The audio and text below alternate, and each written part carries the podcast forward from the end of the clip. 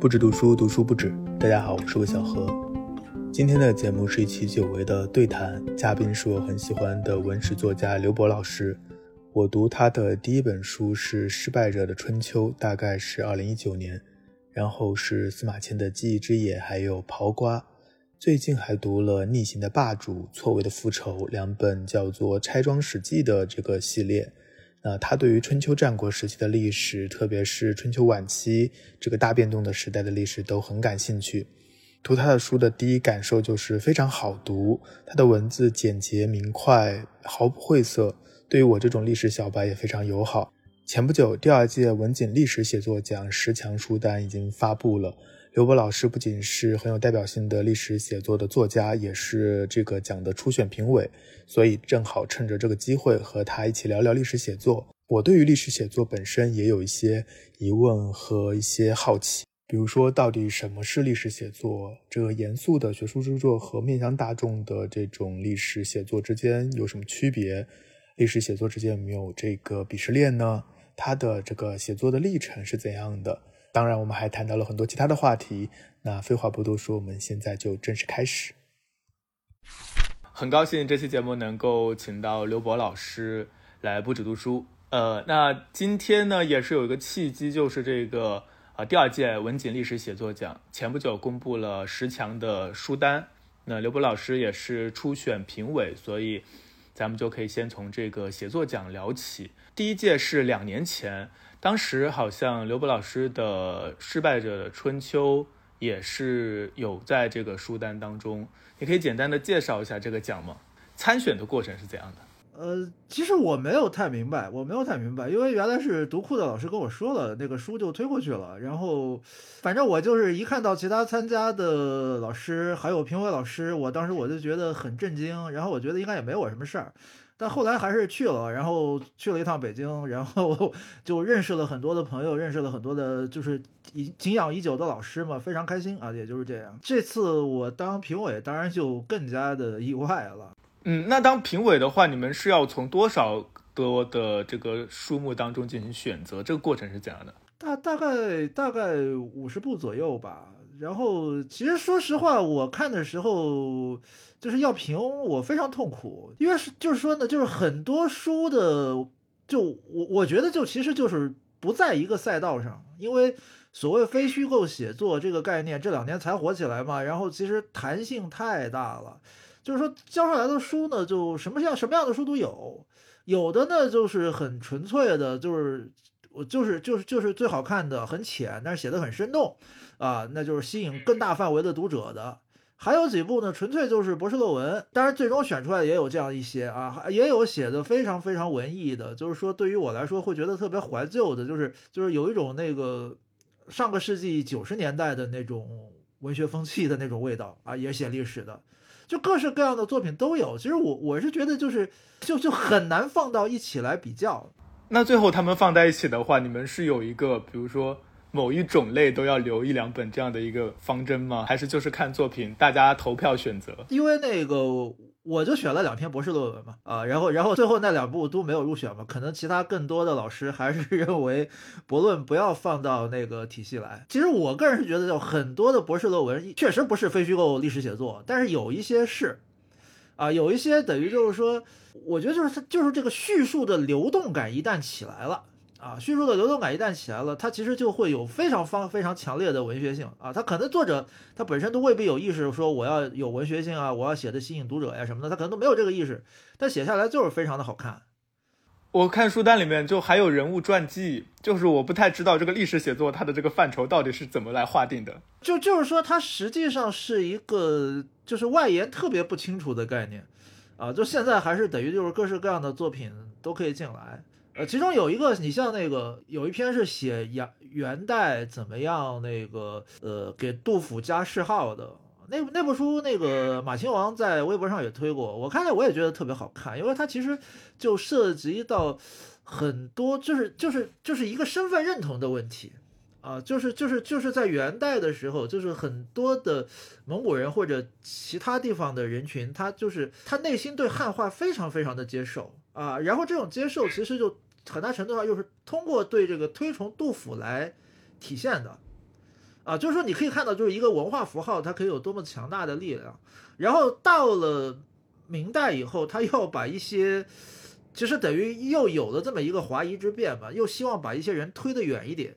然后就又不太愿意谈啊，曾经蒙古人也是如此的爱杜甫这件事，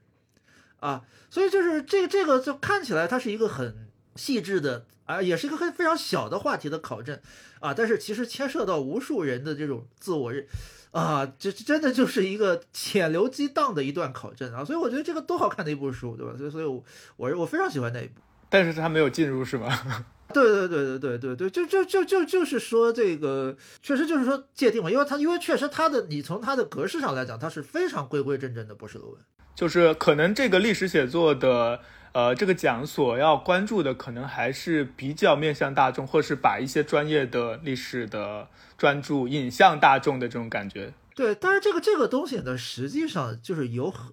就是说一部书的命运很多都是不可预测的。然后，其实我我们其实回顾呃遥远的过去啊，就是毛海建老师的那个一部《天朝的崩溃》啊，一部《苦命天子》，这两部书好像是差不多同时出来的吧。天朝的崩溃应该是就是学术专注，然后那个苦命天子呢，他其实是有点就是想面向市场的，呃，也就是说我们今天可以说是非虚构写作，但实际上那对吧？但实际上天朝的崩溃的影响有多么的大，对吧？啊，这个苦命天子苦命天子其实也写的非常好，但是这个影响力就就就是小很多，所以书的命运是有很大很大的偶然性的啊，而且有很多时候确实我是觉得就。书本身比对书的界定要来的更重要，对吧？因为书书它肯定会有更多的丰富性和层次性。呃，那您自己其实现在的很多人介绍您的时候，就是呃历史写作，呃或是文史写作。我看您的介绍最早其实你是学文学的，就是您是什么时候开始写历史？曾经有没有进行过文学创作？呃，这就是我文学创作就是非常失败吧。我是上个世纪七十年代末出生的，八十年代就是文学最辉煌的时候，我没赶上。然后到了九十年代，我们知道九十年代其实当代文学就开始有一个明显的走下坡路的那么一个状态，呃，但是走下坡路的状态是最美的啊，那就是一个夕阳无限好的一个感觉。当时我是上这个，我是在中学里边嘛，啊，就是在我我在中学里边被那种没落的美。给狂热的，给被疯狂的吸引住了，啊，就是那个那个时候，我的兴趣就完全沉浸在先锋文学的写作当中，啊，就那个时候我写的东西都是看不懂的，啊，我现在自己也看不懂了，啊，我现在自己也看不懂了。当当时我就是老师让写作文，我也不好好写，我就写我自己想写的，然后老师打上去就就看不懂。不过我我我也非常感谢我的中学语文老师，虽然他一方面对我说你的东西我看不懂啊，然后。高考的时候作文绝对不能这么写，但另外一方面，呃，他对我爱这么写，他还比较体谅，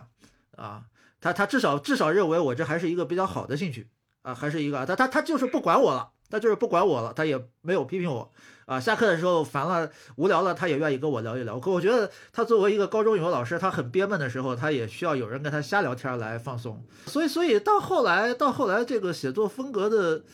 因为因为现在我的我现在我的书好像经常被认为是比较好懂的，这个这个风格转变其实是后来因为当了老师才改变的。那您学文学之后，然后毕业之后就直接去当老师了吗？这个当当老师这事儿呢也是，因为我一开始当老师我教的是写作，写作这个问题呢，我自认为我还是有比较多的想法的，认识还是比较深刻的，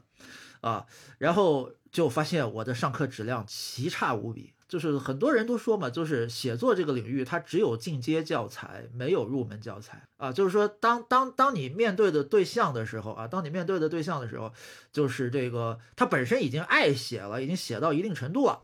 这个时候他来跟你聊，这时候你跟他讲写作的经验啊，会很可能会大家很有的聊，很有启发性。但如果说他本来就不爱写，他现在就是很无聊的。哦呦，大学里边还要上一个写作课，这个课 就是又没有什么干货啊，那到底在干什么？就混个学分的。那这种情况下会会大家都特别特别的痛苦。我我我顺带说一个，就是这个就是前两年不是毕飞宇老师的那个小说课很火嘛？然后然后我看了毕飞宇老师那个写作小说课，我看了之后第一个反应就是说，这个课这个讲稿是。毕飞宇老师在展示自己的文学才华，但是和真实的写作经验没有多大的关系。他就是为了上课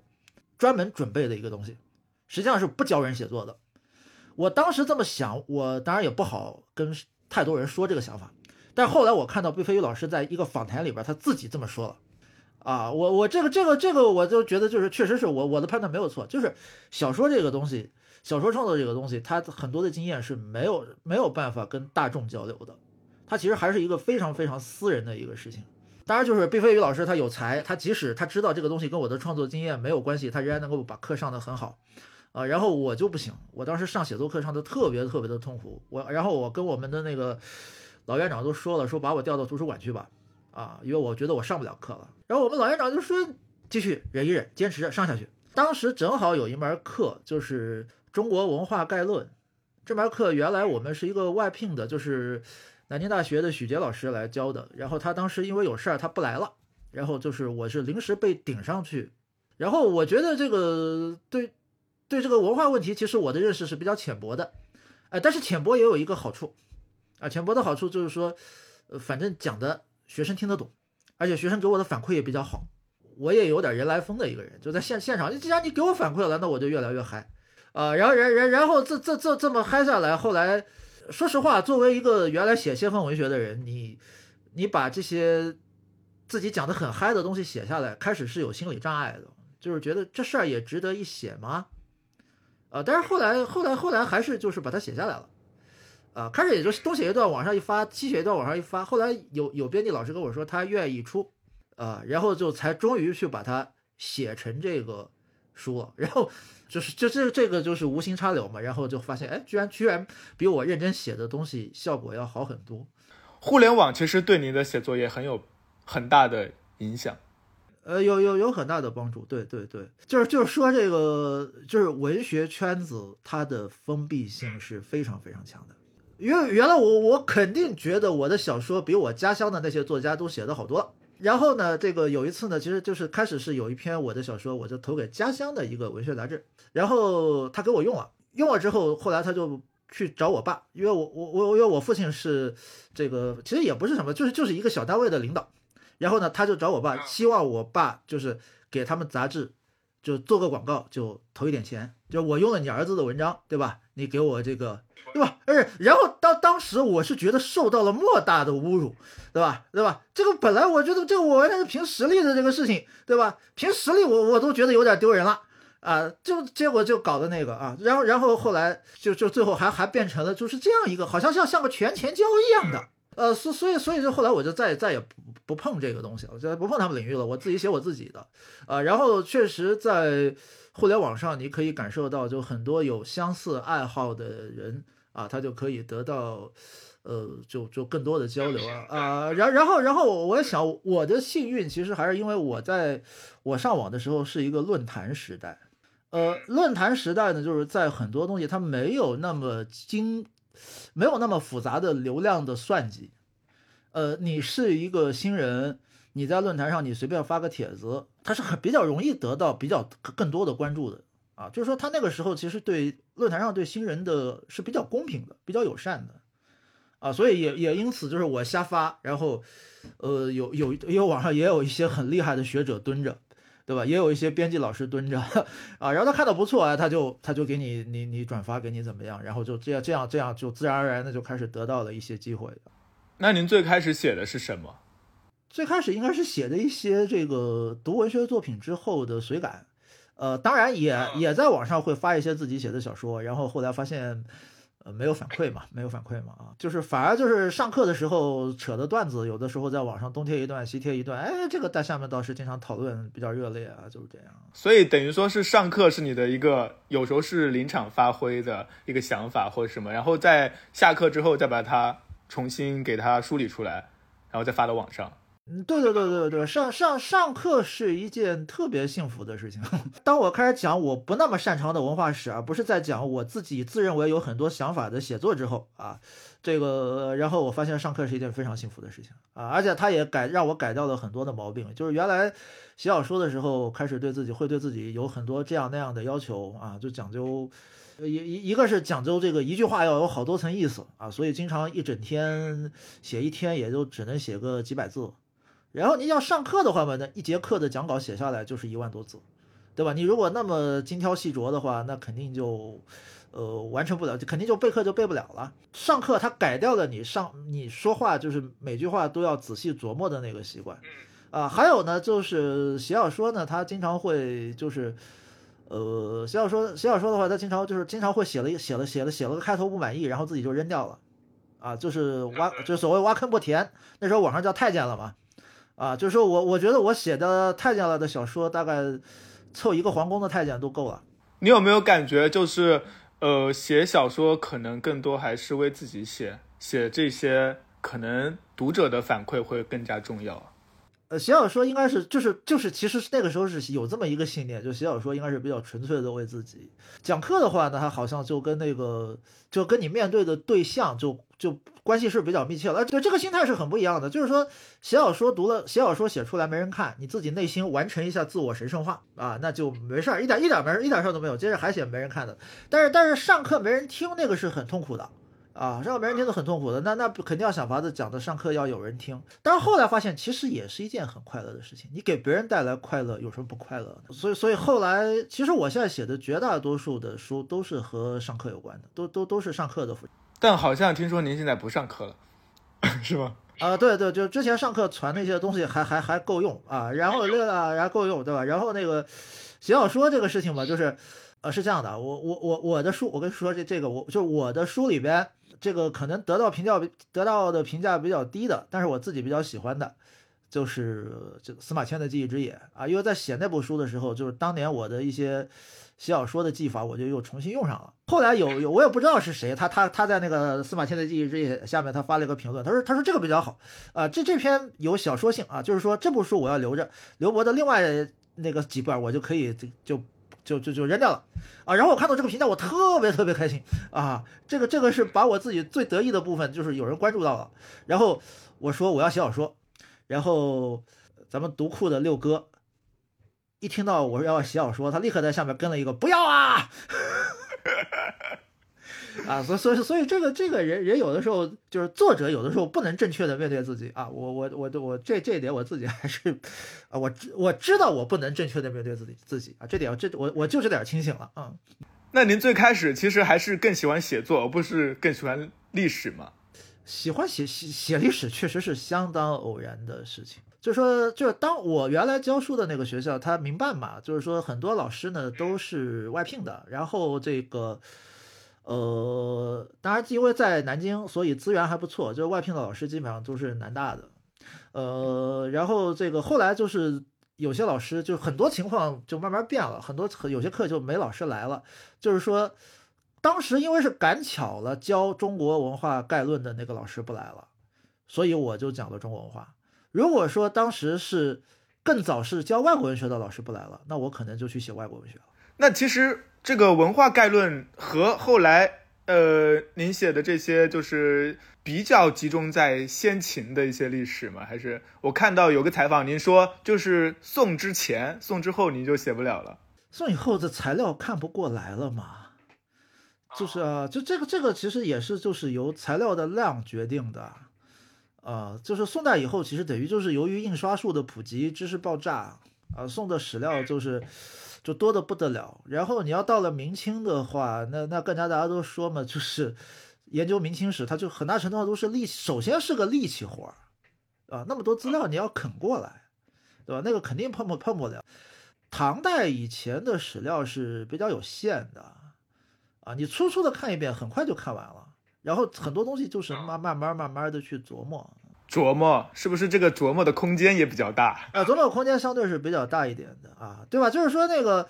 呃，你你要是写清史的话，有哪个问题，你稍微推测多走一两步，然后过两天有人跟你说，哎，这个人的日记找到了，他是这么说的，你这个推测不对啊，立刻就被这立刻就被打脸了。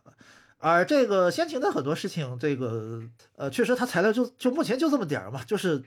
就包括考古发现的新材料。呃，其实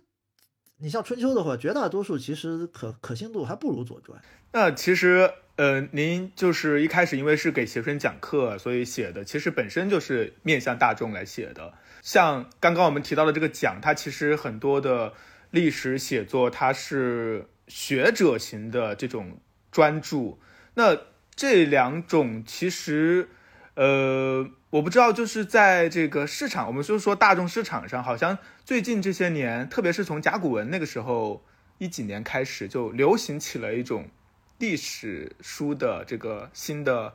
趋势吧，你有关注到吗？然后后面，呃，这个非虚构啊，然后把历史写作囊括进来，好像变成了一种新的潮流。但是在您的就是阅读经历阶段的话，您有读到过什么就是比较影响你的这些历史写作吗？其实现在这个就是等于就是说。大众感兴趣的东西和学科前沿这个距离已经拉得太远太远了。就是说实实实际上啊，就是说，如果说你的东西要有比较大的受众面的话，其实可能就是说，在高中教育的基础上，再略微多走个几步，啊，这个受众面应该是最大的。因为第一就是多受过高中教育，第二呢就是上了大学之后呢，实际上大家就分专业了。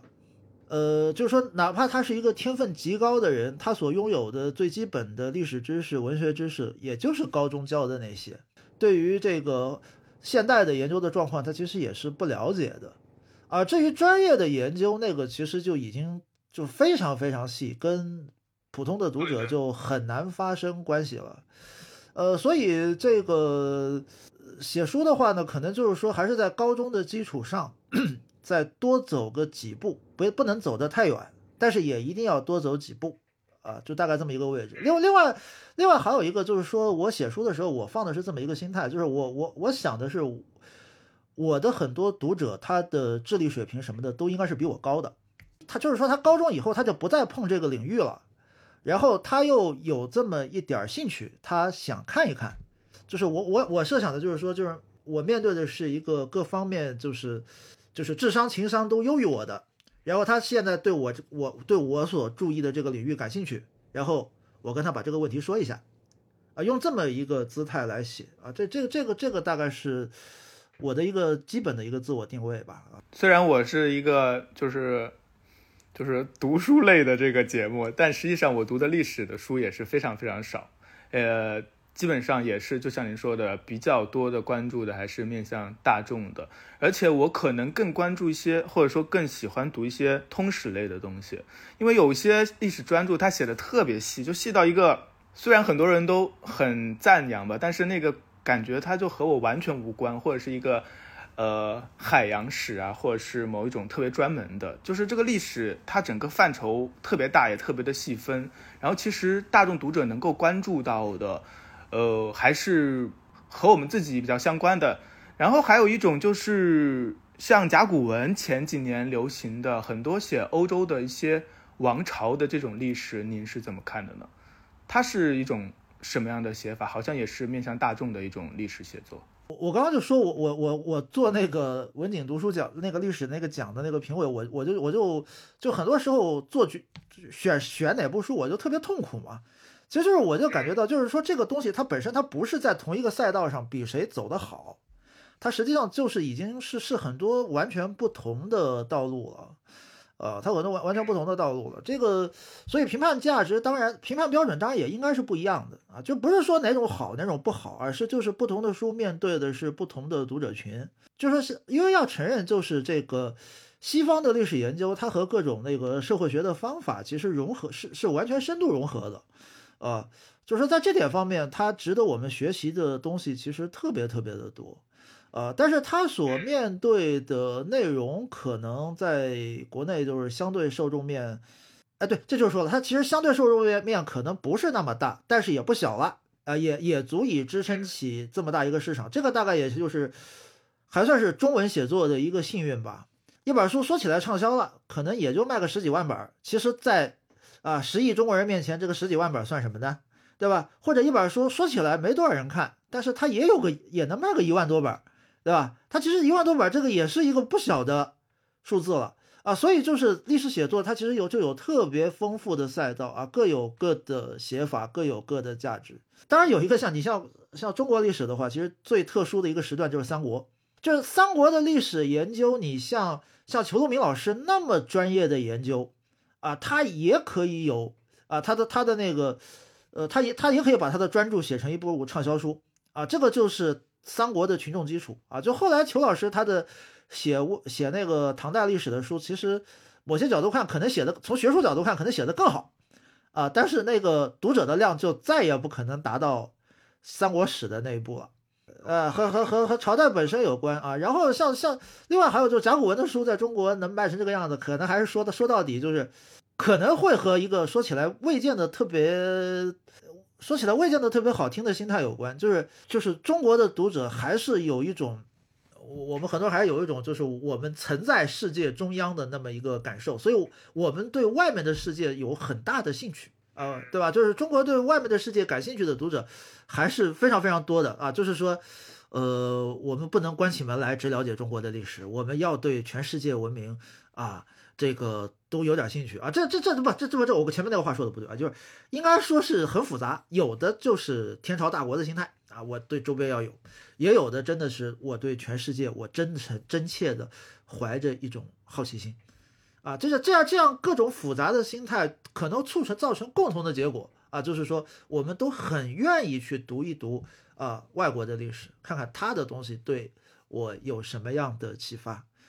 这是算不算是中国读书界或读者出版界的一个比较独特的地方？因为好像我也不太了解，听说就是其实。特别像美国，其实对于外部世界，就除了他们国家之外的其他地方的历史，都不是很感兴趣。就不能一定说中国特点吧，反正确实确实这个都中国的读者对外面的世界感兴趣的人还是比较多的。而且我们是不是对于历史本身就非常感兴趣？对，因为因为这个在传统上讲，历史是被赋予了一种神圣感嘛。就就在传统文化当中，历史是有。是有很高很高的地位的。你想想，就是说我们传统的四部经史子集，对吧？除了就是代表核心价值观的经，接下来就是历史啊，并且这个呃还有说法叫六经皆史啊，经典也都是史。呃，而且说这个只是读经你理解不了啊，你必须要读史，你才能了解经的含义啊，就是说。在在很大程度上，我们赋予了历史一种神圣感。那在这种情况下，就是有的朋友可能是真心喜欢历史啊，也有的可能就是觉得历史是一个有高级感的东西。能够给人带来高级感的东西，就必然会带来这样一个群体，就是有兴趣没兴趣，反正我也要想显着我再看一看，对吧？所以所以所以就是说，所谓历史爱好者这个群体也是非常非常复杂的。那您自己是什么时候开始就是对历史比较感兴趣？对历史有兴趣，其实很小。啊，其实很小，就是在我中先锋文学的，在我中先锋文学的读之前，我是非常喜欢历史的，啊，然后中了先锋文学的读之后，然后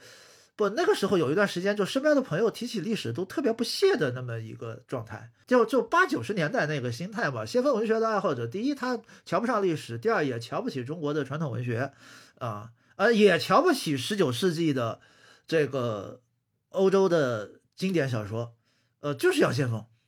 啊，因为因为因为就因为它是有一个多重的弑父情节渗透在里边的。我们就我就是狗屎运嘛，就是说每个时的每个年龄段的兴趣都没浪费掉。小学的时候喜欢历史的，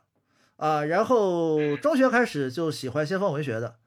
啊，中学大学喜欢先锋文学，然后教书之后呢，阴差阳错的又要去教历史，然后就把过去的兴趣又重新给捡回来了。因为毕竟小时候有过兴趣啊，所以捡回来呢还比较顺溜，啊，另外一方面呢，也有毕竟是对先锋文学是下过点功夫，然后所以写历史的方式好像跟，呃，有的朋友也也也不完全一样，就反正反正等于就是各个点儿就都掐上了。那您觉得您的这个方式不一样在哪里呢？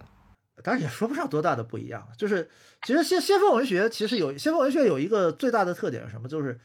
他特别钟爱不确定性，他特别钟爱不确定性，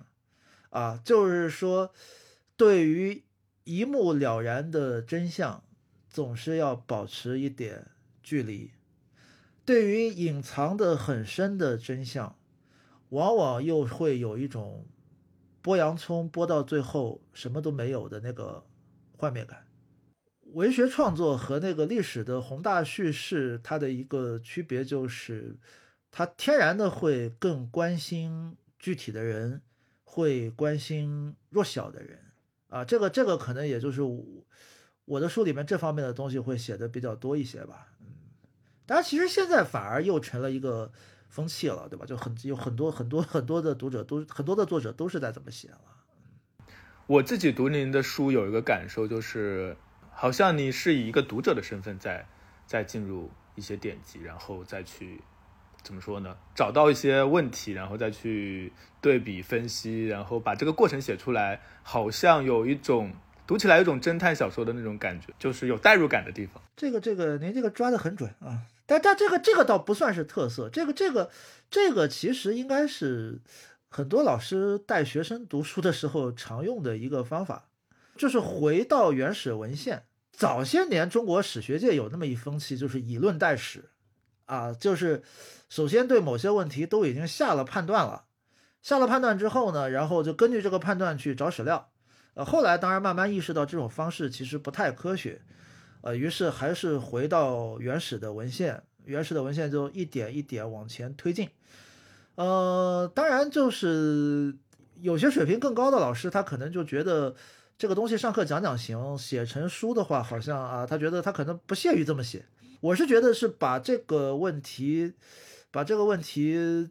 用这种方式，用这种方式来呈现问题，我觉得就是，其实也很有文学性吧。就就像就像有的事情，就像很老的那个小说，就《罗生门》吧，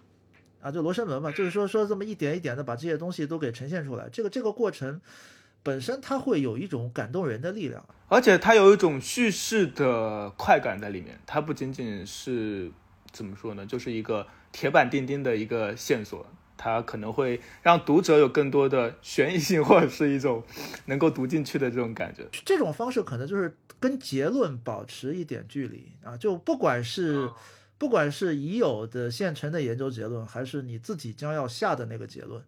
啊，我觉得结论其实没有那么重要。这个呈现的过程可能更重要一些啊！我想问一个比较大点的问题，就是很大的问题，就是我们为什么要读历史？我都不知道我为什么要写历史，我都不知道我为什么要写历史。或者或者换一个话题，就是您的兴趣点在哪？有的时候其实就是这样，就是说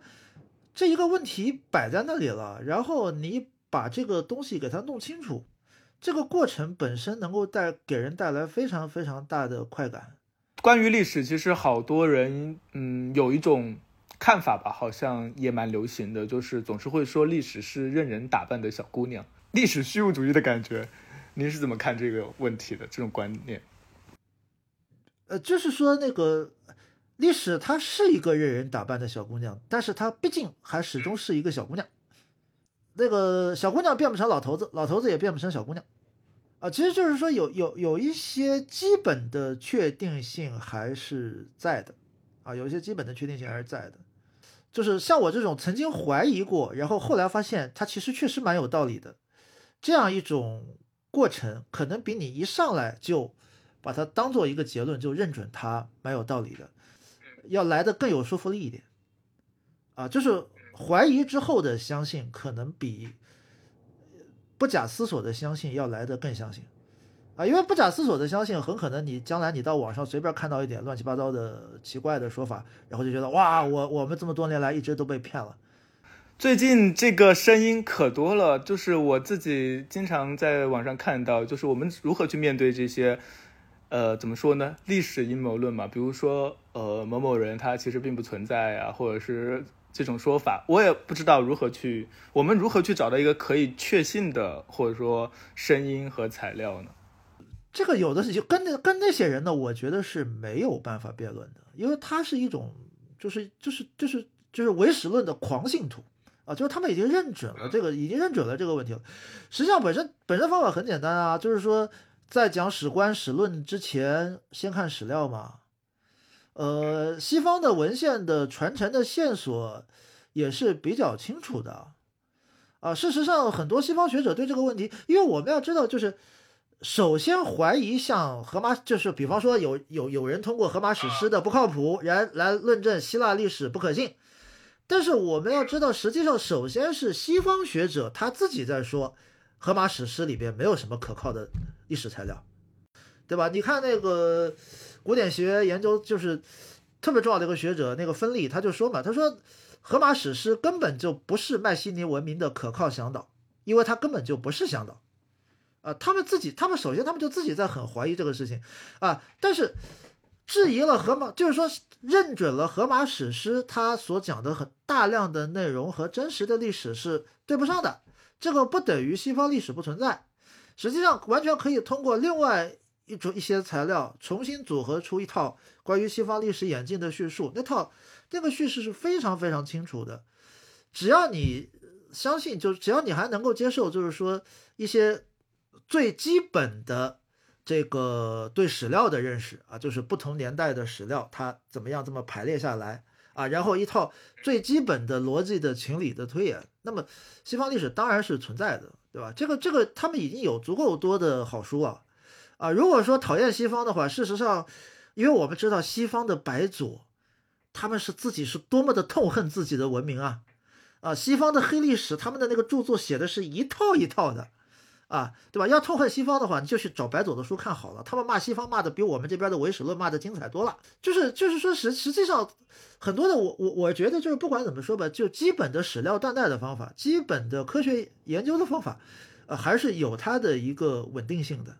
啊，就是说，如果说连这个都不相信，那就不要谈了嘛。就我我我也我也没有去辩论的兴趣。呃，反正就是这种事情就只能就是把自己该说的说出来就完了。那您觉得，就是比如说是对历史感兴趣，但实际上市面上的书这么多，作为一个小白的话，就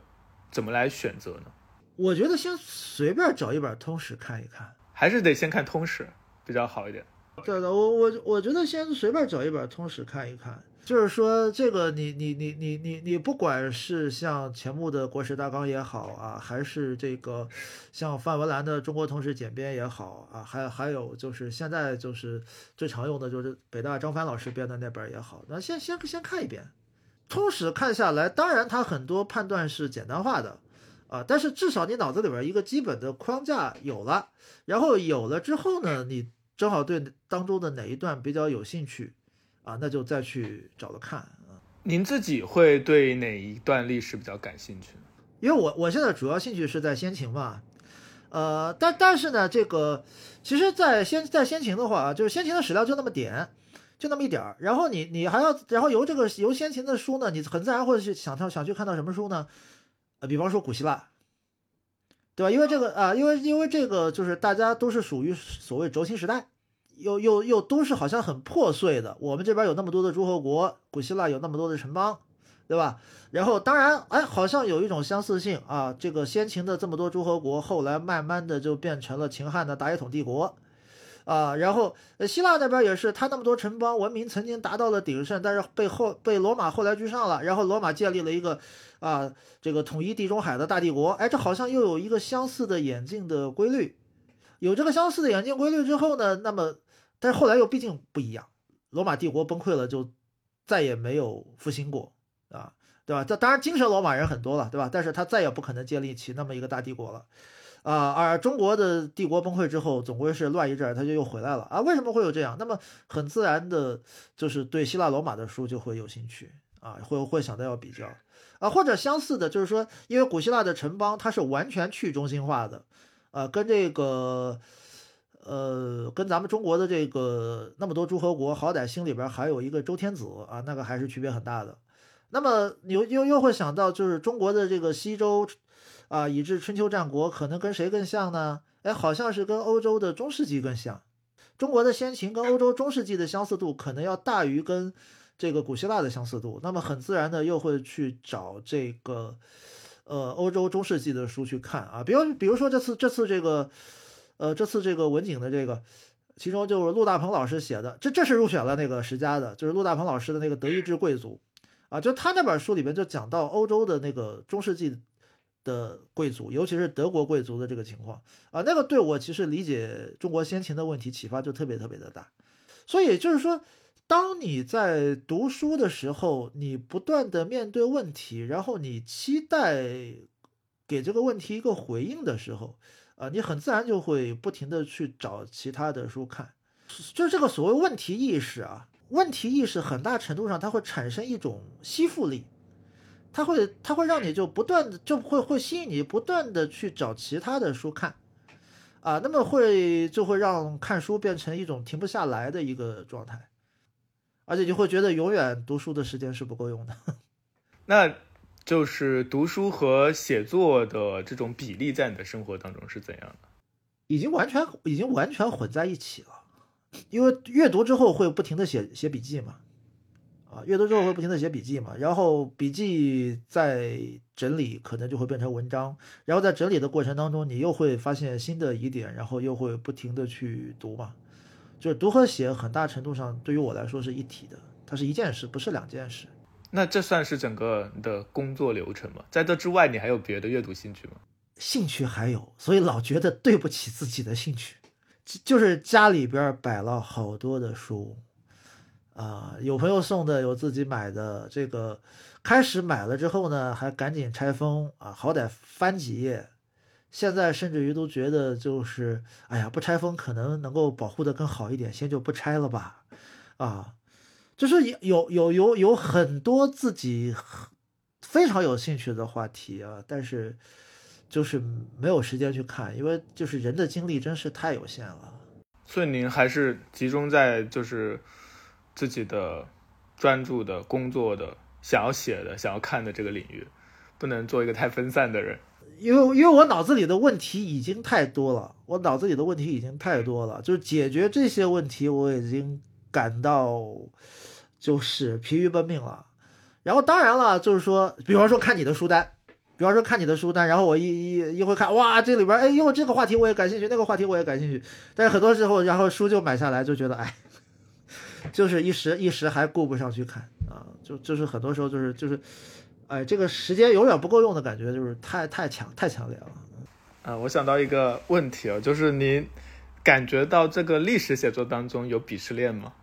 肯定有啊。肯定有啊，这个这个鄙视链是是太明显了，因为因为这个啊，因为我觉得，因为我说过，就是说它其实是一个好多不同的道路，对吧？就是说不同的写作方式，它是面对不同的读者的，就是它它有两个级，一种是特别纯粹的学院写作，这个当然这个这个这个这个是光辉的顶端，大家都是仰望的啊，还有另一种呢是最最下沉的。就是完全就是就是拿点也不知道靠谱不靠谱的材料就在那玩梗的这种，啊，这是最最下沉的。然后中间分好多好多层，基本上一层一层，啊，这个互相欣赏也是很多的，互相鄙视也是很多的。人有的时候就是要通过鄙视别人来建构自身嘛，啊，这这这这这个是不可避免的啊。那这种学术的历史写作和就是比较通俗的历史写作，他们之间就完全判然两别吗？有那种兼顾的很好的吗？不不，我就是我不我就说吧，就是说这个中间有很多的赛道啊，就是有很纯粹的学术，也有也有很纯粹的通俗，然后中间的，就是说学术和通俗的这个比例啊，怎么样给它调和啊？不同的人是不一样的。然后你想啊，就是。做纯粹研究的，他可能对你做做纯粹通俗的，他反而是不见得会鄙视的。我也鄙视不着你，对吧？对吧？对吧？我也鄙视不着你，对吧？对，同样的，做纯粹的最通俗的，他也不会去鄙视别人，反正我赚钱就行了，对不对？但是中间这个一道一道的这个互相之间那个、那个、那个、那个、那个、那个情况就复杂了啊！我我这话就是我可能这话说的就比较鸡贼，我又我我是觉得确实就是不同的写法面对不同的读者群啊，反正都是有需求嘛。就把自己自己能写的给写出来就完了。你像最通俗的那种，我觉得我也写不了，因为那个精准的抓读者的痛点，那个也真的是本事，啊，我写不了。最纯粹的学术研究，那个我也写不了。然后因为那个，因为有的时候那那个时候真的是，我还是相信学术是人类智力的代表，人类智力的巅峰。啊，就是说，面对一些特别优秀的学者的著作，那个那种那种那种差距感是让人完全绝望的。就是说，材料也就那些材料，你也看过，对吧？为什么他就能看到，你就看不到？像我的话，我就只适合写这个，对吧？我我就我我就写这个吧，就这样。哦，我前两天看你的微博上写的，您说历史研究负责探索可以证明的问题，而历史非虚构可以写作不能证伪的东西，可以展开说一下。就是说呢，因为 确实这个就是有一些问题是既不能证明也不能证伪。呃，你你比你比如说这个像像李硕老师写的那个《孔子大历史》，他其中有一个设定就是说，他认为，呃，孔子是他爸的私生子。既然他爸能够搞出一个私生子，呃，大概是惯犯，然后杨虎大概也是孔子他爸的私生子，呃，然后所以杨虎和孔子就是兄弟。啊，然后他他说起来也很有理由啊，好像这个啊，这两个人长得都很怪，长得正常的人，呃，对吧？长得正常的两个人还有点像也就算了啊，长得都很怪的人还长得这么像，这为什么？对吧？可他们他们应该是兄弟啊。然后就在这样一个设定的基础上，就那他就展开了好多好多的情节。你像他这个设定就是非常典型的，就是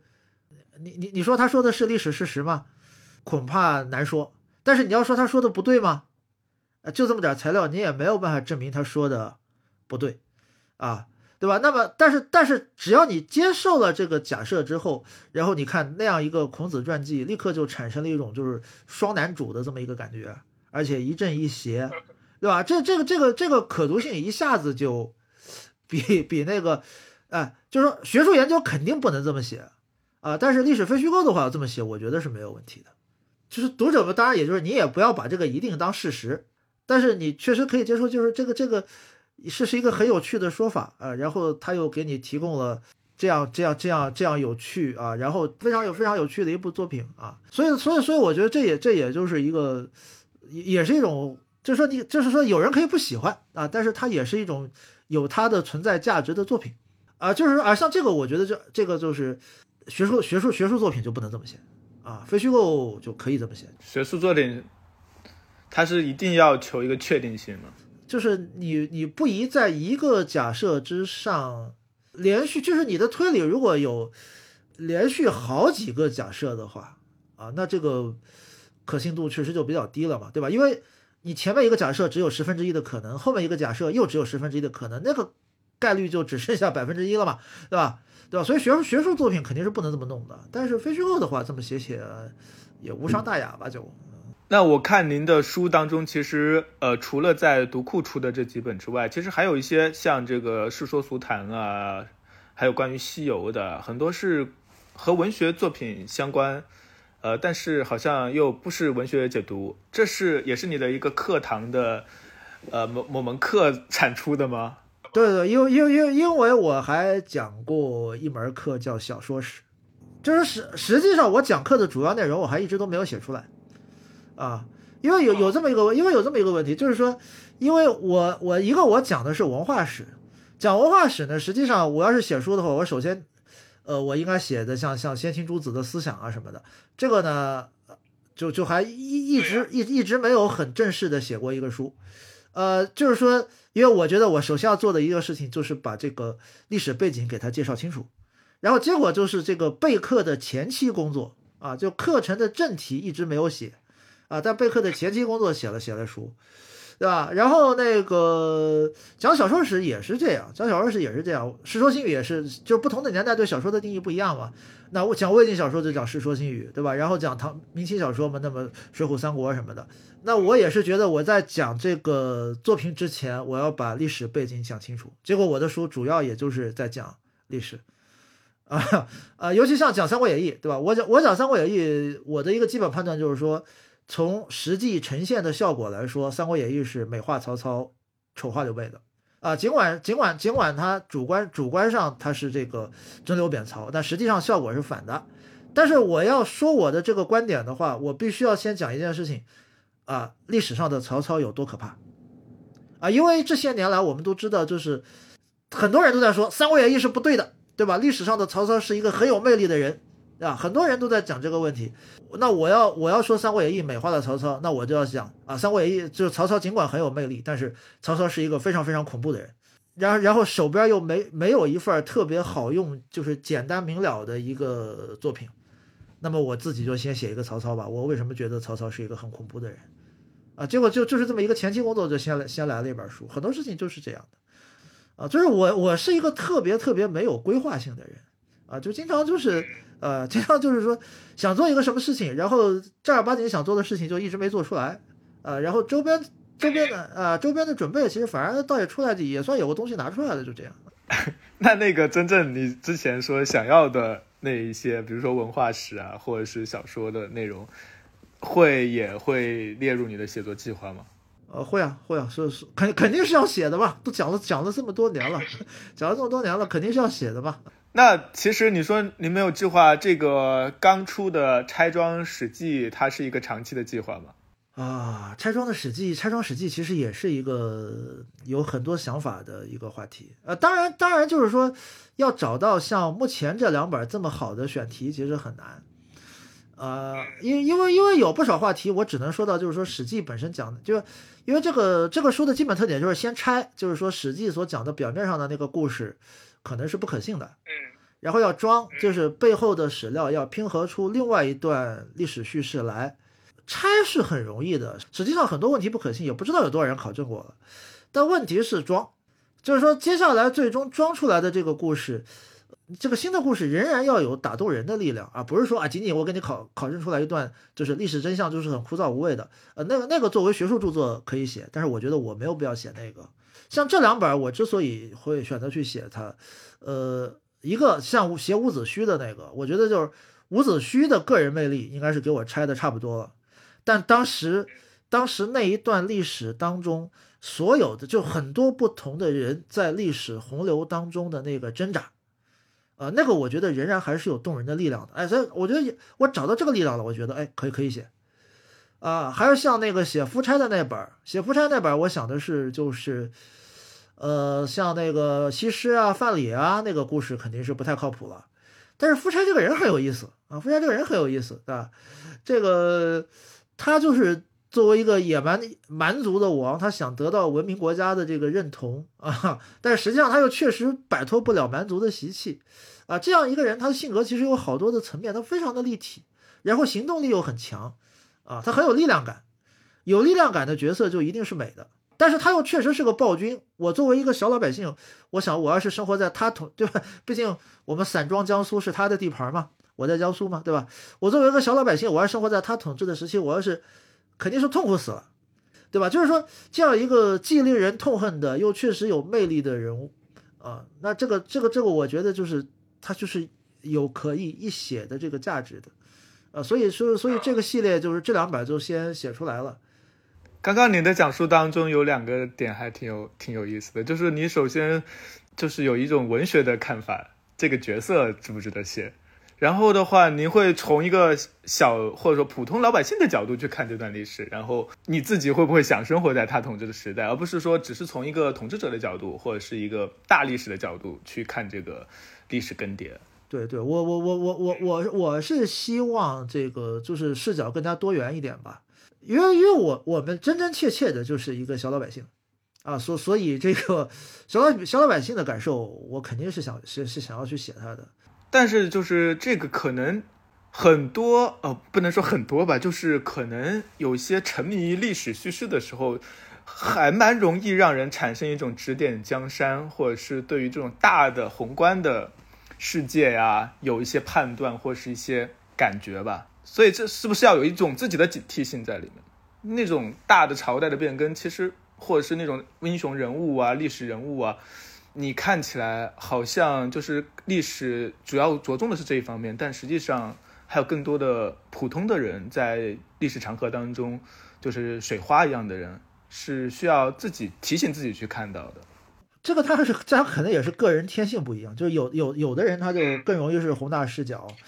呃，有的人他是要提醒自己去看老百姓。啊，才能去看老百姓，因为我就是老百姓嘛，我我我我天然天然会会会有那个，但但另外一个就是说，我也不想放弃宏大叙事，因为我我我我我觉得就是崇拜英雄人物实际上是写在人类基因里边的，因为也必须要承认人类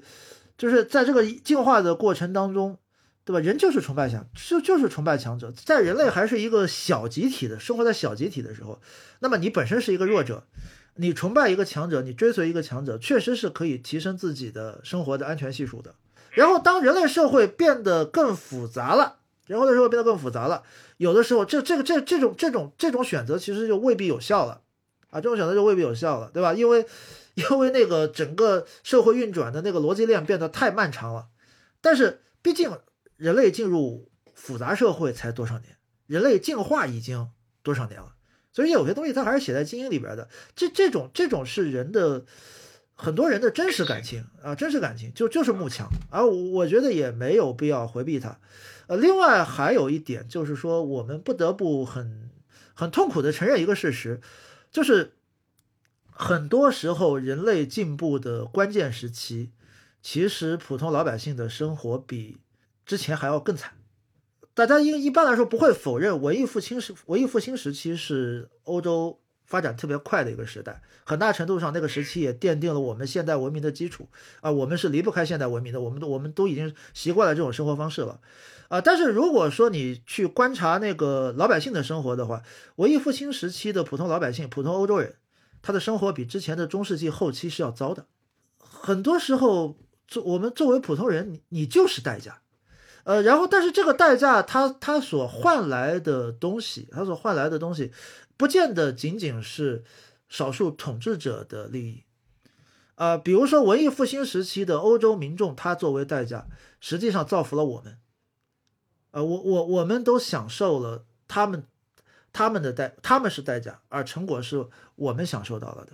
这个也是历史的一种复杂性。就是说，如果说在历在我们的这个历史叙事当中，只关心普通老百姓的生活是否幸福。那么会变得你无法理解为什么人类社会会从古代那么非常原始落后的状态，发展到今天这样一个高度，这就是这个也是历史的另外一面，我觉得也不能去回避它。我我也不知道什么才是正确的。呃，我前段时间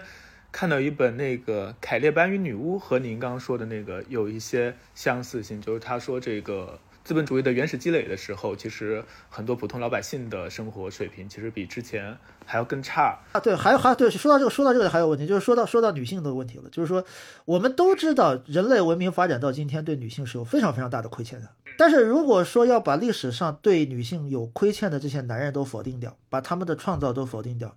那么整个人类社会的基础就崩塌了。有有很多问题是没有办法清算的，就是说。我们没有办法提供一个既道德又真实的历史。我我我在写书的时候，我有时候我会想这个问题，就是说我也不知道哪个立场是正确的。呃，然后我希望我的书的写作过程当中能够，我干脆就同时呈现几种不同的立场。呃，每种立场我都给他真情实感的把它写足。啊，就是写英雄人物的时候，就把对就把英雄人物的那种叱咤风云、那种了不起给写出来。呃，在写小老百姓的时候，也就把小老百姓的悲情给写出来。这两种感情，逻辑上、理性上是不能并存的，但是实际上它就是并存的。这会需要这个读者有更强的道德宽容度和接受度吗？你会觉得大家的道德洁癖会更强了一些吗？和您曾经相比？对对对，因为因为确确确实实，我强烈的感受到这些年的这些年，很多人的道德洁癖比比十几二十年前要强太多了。之前这个几十年，这个快速发展的这个时段，呃，确实很多人是没有多少道德感的。对，这个又是一个问题，就是我们也确实在这几十年里边创造了中国历史上从来不可想想象的成就啊。但另外一方面，这些年的受害者也是真惨。对吧？这些也都是并存的，就是说，当你的书里边，当你的写作当中，几种立场同时都存在，呃，实际上也就是一种客观性吧。啊，每种立场都是每种立场都是不客观的，但是我可以同时写几种不客观的历史，而不是站在某一个特定的立场上去写。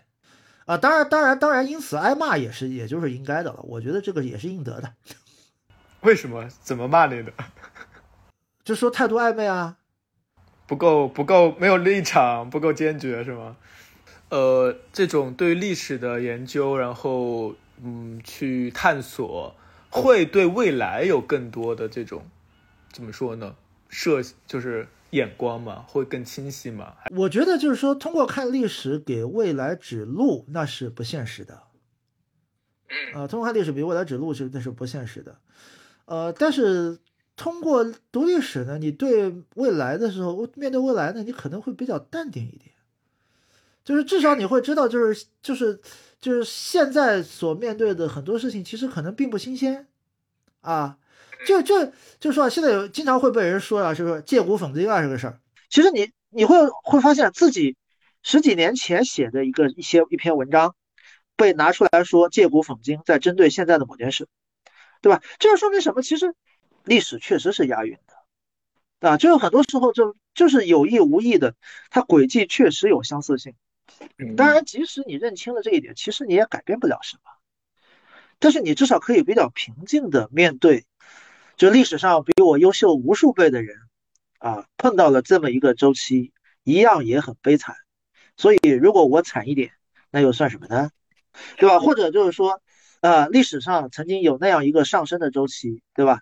所以很多不怎么样的人也都成了，啊，那么再想想自己，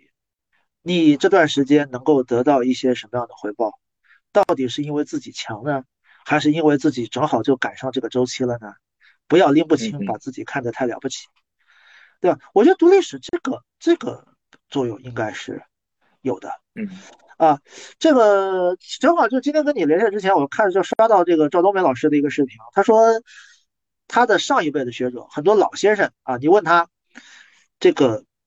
学历史有没有用，老先生都回答说历史没用。但是我我觉得啊，认为历史没用。但是你又一辈子这个精神就这么开开心心的花在历史上，至少会带来一个结果，就是你的心态会很好。我做一件没用的事，我又如此的快乐啊！所以很多老先生长寿啊，我觉得也是应该的。好像很多人会问文学有什么用，好像回答也是没用，但实际上还都是有些用的，只不过这些用可能没有办法那么清楚一二三四的讲出来。但但是但是但是文学对人的心态的影响会。不太一样啊，这个这个我我个人体会是如此，就是因为因为因为这个文学创作的过程里边会经常的要自我神圣化啊，就是说有有很多时候就是说你你必须要相信我我是非常有才华的，我的作品没有人看，是这个世界配不上天妒英才。啊，你你有的时候确实你在很孤独的创作的过程当中，因为文学你是在自己在创造一个世界啊，你就是上帝啊，是对吧？在这在这种情况下，你必须要把自己摆在一个很高的一个位置上。那在这种情况下，当你再去面对现实的时候，你可能更容易产生一种这个世界怎么能这样啊？就是就是就是会有会有会有这么一个状态。对读者来说也是一样吗？啊，对对对，读者来说。不一定，哎，这个这个倒可能有时候会是相反的，就是呃历史的读者，反正自大的人很多，啊，就是指点江山，历史应该怎么样运转的人很多，啊，啊，呃，这这点倒是就是很多水平很高的学者往往自我评价很低，啊，但是历史爱好者很多自我评价很高。啊，而而伟大的作家应该普遍都是自我评价很高的，哪怕他嘴上是的，是的。那就是我很喜欢问别人一个问题，就是你普通的一天是怎么度过的？我我现在就是最最最无聊的生活，最最枯燥乏味的生活，就是读、写、睡觉、跑步，就这么几件事，就是很规律。你是一个规律型的，就是说这是很规律，但是这个规律跟时间没有什么关系。就是说你可能今天写的顺，明天写的不顺，这个不好说。对吧？就是写作的时间、睡觉的时间可能不一定啊，但但但是大体上来说，就就就是无非就是这么几件事情啊。它不像以前，原来还要去教室，还要上课，上课之前好歹要调整一下状态，把自己呃上课有有点像就是演员要登台的那么一个状态嘛。最后的话就是呃，您接下来还有什么写作的计划吗？或即将出版的书啊之类的？呃，因为现在我在得到开一个课嘛，这个这个又是一个就是很意想不到的一个。一个一个一个一个演变，就转变，就是说，得到开课之前，我对念稿子是很排斥的，因为你你要知道，就是说，一个上课经验丰富的老师肯定特别鄙视念稿，呃，然后开课之后，我发现念稿也是一个很有趣的一个状态。它是一个既不同于上课，也不同于写作的一个新的状态，而且也很好玩。这个这个可能就是说到这个就是舒适圈的这个问题啊，就是要不要走出舒适区，不要轻易的离开舒适区。但是可以时不时的往舒适区外面迈一只脚，体验一下，体验一下啊。如果这一只这一脚迈出去了，另外一脚还留在里边，然后迈出去之后过了这儿发现，哎，这个迈出去蛮舒服的，那就干脆再迈一步。这样的话，你的舒适区会越搞越大。不要痛苦的卖出去啊！对对对，试着迈出去。这不要不要不要被人忽悠的就离开舒适区，一下子就觉得舒适区是一个可以放弃的东西啊，不至于啊，就是说呃还是比较稳妥的，慢慢的一步一步的往外走。那我们今天非常高兴，呃，刘博老师和我们谈到了他的书、他的写作，还有对历史啊阅读的看法。呃，那我们今天的节目就到这里结束了，非常感谢大家收听，我们下期再见。好，谢谢大家听我唠了这么半天啊。